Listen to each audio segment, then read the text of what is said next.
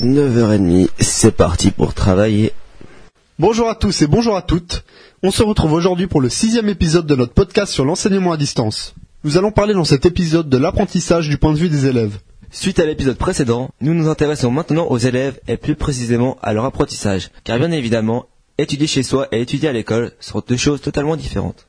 Tout d'abord, le fait d'étudier chez soi demande beaucoup plus d'autonomie, alors qu'à l'école, les élèves sont beaucoup plus suivis et encadrés. L'étudiant doit réussir à gérer son temps seul et à ne surtout pas lâcher.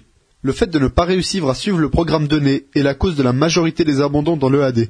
Le système actuel est en place depuis bien longtemps, mais il existe quand même des désavantages et des points faibles. Comme nous le dit Yann Franck. Quelle influence auraient les études à distance sur l'apprentissage de l'élève?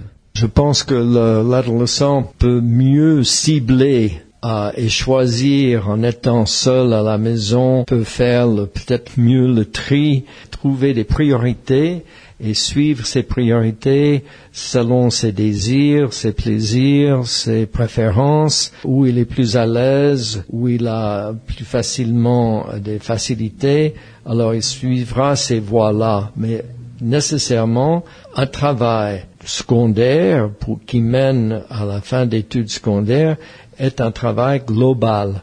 Donc je pense qu'il risque d'arriver aux examens de fin d'études déficients. Pensez-vous que l'enseignement à distance a un avenir pro- prometteur?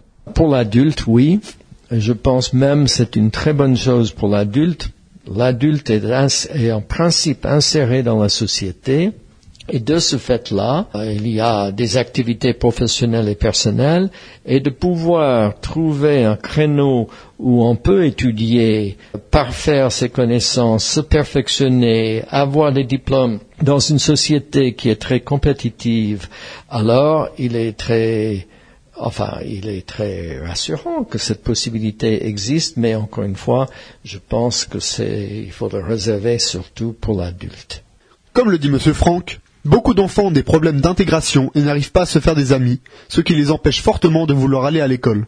De plus, les interactions entre jeunes sont souvent très bonnes, mais il peut arriver qu'il y ait des bagarres ou des rejets, ce qui est impossible en étudiant seul chez soi. Un autre point problématique, c'est que le système d'apprentissage de l'école traditionnelle ne peut pas être changé s'il ne convient pas à l'élève. Il n'y a presque aucune solution. Alors que l'AD est une plateforme en constant changement, en constante évolution. Bien sûr, les bases sont fixées, mais le mode d'apprentissage s'adapte mieux à chaque élève puisque les cours sont modulables. En revanche, les cours sont peut-être mieux adaptés à l'élève, mais il doit être très strict avec son horaire personnel afin de ne pas se réveiller trop tard ou de faire totalement autre chose que les cours. C'est sans doute le point le plus compliqué, car aucun prof n'est derrière l'élève pour les devoirs. Il faut être très assidu et mature pour ce genre de cours. Certains pourraient croire aussi qu'en pratiquant l'EAD, l'étudiant sort de ses études sans diplôme. En effet, tous les établissements ne proposent pas tous des diplômes à la fin, comme le PFL qui donne ses cours dans le monde entier.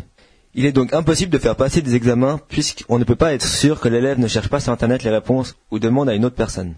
Les structures d'enseignement à distance qui proposent des diplômes le font le plus souvent dans des bâtiments comme des consulats. En ce qui concerne les étudiants qui ont un travail, l'ajout de l'EAD dans leur emploi du temps est très difficile à gérer, comme nous le dit Georges Matos. Avez-vous un travail en parallèle? Oui, je suis poseur de sol. Comment gérez-vous votre temps? Ça, c'est le plus difficile à faire. À faire. Il faut savoir vraiment bien gérer parce que sinon, après, c'est, euh, il faut arriver à la maison, euh, pas perdre du temps du tout, et puis euh, étudier le plus possible le, week-end, le soir, et forcer un, forcer un peu forcément parce que sinon, t'arrives plus, t'arrives pas à suivre.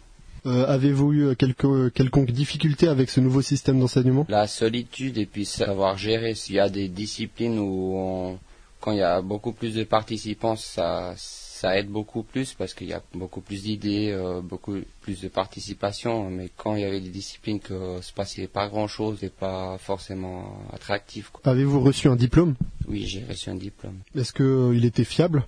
Euh, oui, je pense, parce qu'on faisait les examens présentiellement au consulat portugais à Genève. Il y avait pas mal de participants aussi. Je connais plusieurs élèves qui ont fini, ils, ont, ils font encore des masters dans le, dans le même établissement. alors, C'est-à-dire que je pense qu'il est assez fiable, quoi. Est-ce que vous préférez les cours à distance ou l'enseignement classique? Je pense que tu apprends mieux dans un système collectif. Comme nous le constatons, le point le plus dur est bien la solitude et le fait d'avoir ses propres horaires. Même si l'EAD permet des horaires libres, cela ne veut pas dire que l'élève ne doit pas prévoir beaucoup de temps pour ses cours.